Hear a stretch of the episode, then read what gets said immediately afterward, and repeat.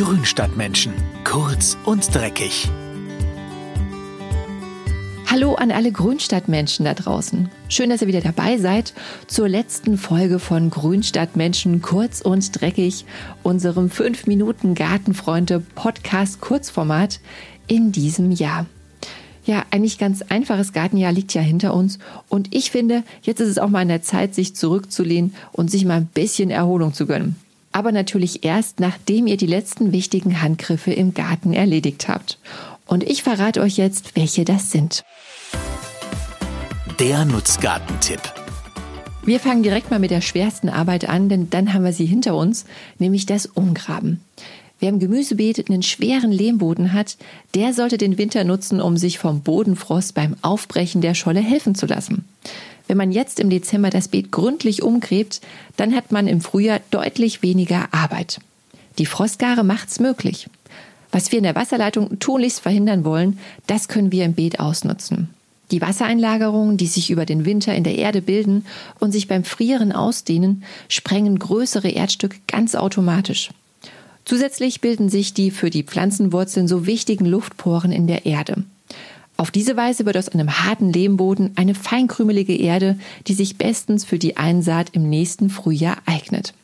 Aber Achtung, grabt den Boden im Gemüsebeet nur um, wenn es wirklich nötig ist, denn das Umgraben, das stört natürlich auch das Bodenleben und wirbelt die Bodenschichten gehörig durcheinander. Ist euer Gartenboden also bereits locker und humusreich, dann könnt ihr euch schon zurücklehnen und auf das Umgraben verzichten. Der Balkontipp. Ihr habt noch ein paar leere Blumenkästen auf dem Balkon stehen? Wunderbar. Tatsächlich eignen sich Balkonkästen jetzt im Winter gut für den Anbau einiger Vitamine. Es gibt nämlich eine große Auswahl an Wintersalaten, die man in der kalten Jahreszeit anbauen und ernten kann. Besonders gut funktioniert die Anzucht von Feldsalat und Winterportulak. Wer im September Zuckerhut oder Asiasalate wie Blattsenf, Komatsuna oder Mibuna im Balkonkasten ausgesät hat, kann ebenfalls bis weit in den Winter hinein ernten. Die Aussaat im Balkonkasten hat einen dreifach positiven Effekt. Der Balkonkasten ist auch im Winter grün. Durch den Salat wird die Erde im Kasten geschont und über den Winter nicht ausgeschwemmt. Und ihr könnt mitten im Winter frischen Salat direkt vom Balkon ernten. Ja, das ist doch was.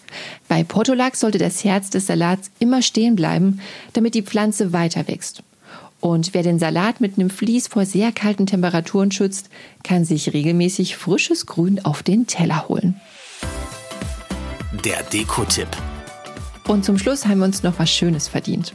Der 4. Dezember ist ja der Gedenktag der heiligen Barbara, einer Märtyrerin, Nothelferin und Schutzpatronin vielerlei Gewerke. Am Barbaratag schneidet man Zweige von Blütengehölzen wie Kirsche, Pflaume, Weißdorn, Birne, Forsythie, Zaubernuss oder Pfirsich und stellt sie in der warmen Wohnung in einer Vase auf. Pünktlich zum Weihnachtsfest erscheinen dann die Blüten an den Zweigen. Barbara-Zweige sind eine wunderbare Tischdekoration, die einen Hauch von Frühling in die dunkle Winterzeit trägt. Zusätzlich sollen sie auch Glück für das kommende Jahr bringen. Die Blüten sind aber nicht nur ein toller Vasenschmuck, sondern verbreiten auch noch ihren herrlichen Duft im Haus. Früher wurden Barbara-Zweige sogar als Orakel verwendet, um herauszufinden, welchen Mann ein Mädchen heiraten wird oder wie gut die Ernte im kommenden Jahr ausfällt. Und hier noch ein Tipp. Um sicherzugehen, dass die Blütenzweige auch den notwendigen Kältereiz bekommen, kann man sie vor dem Aufstellen noch eine Nacht lang in die Gefriertruhe legen. So blühen sie ganz sicher pünktlich zu Weihnachten auf.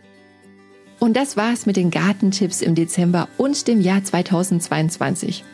Ich möchte mich an dieser Stelle ganz herzlich bei allen Grünstadtmenschen bedanken, die diesem Gartenpodcast so treu lauschen. Und ich hoffe, es macht euch genauso viel Spaß wie mir und ich konnte euch die eine und andere hilfreiche Garteninfo mit auf den Weg geben.